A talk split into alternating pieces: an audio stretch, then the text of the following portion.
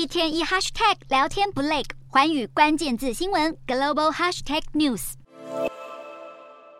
美国对中国祭出全面半导体出口管制，又联手荷兰、日本限制中国获得晶片制造设备，完全不给中国科技业一条活路。南华早报引述消息人士报道，中国最大记忆体晶片制造商长江存储科技才被美国列入贸易黑名单，短短不到两个月就传出即将裁员十趴的员工，人数恐多达六百人。虽然长江存储大裁员传闻真实性仍待公司证实，但是有一名自称被资遣的员工在社群媒体上爆料，自己在一月中很突然的接到裁员通知后，竟然被公司要求赔偿以员工福利价购买的补贴公寓差额，高达四十万元人民币。这意味着长江存储可能深陷财务危机。不只有长江存储撑不过制裁压力，中国多间消费电子和半导体设计公司也都岌岌可危。去年已经发布财报预告的八十家中国上市半导体公司中，有超过四十一家都预告亏损，其中预告利润降幅最大的是敏兴半导体公司，净利暴跌六百一十一趴。不过，面对巨额亏损，中汽却辩称是受到疫情、国际形势转变以及市场及客户需求下降所造成，绝口不提美国制裁。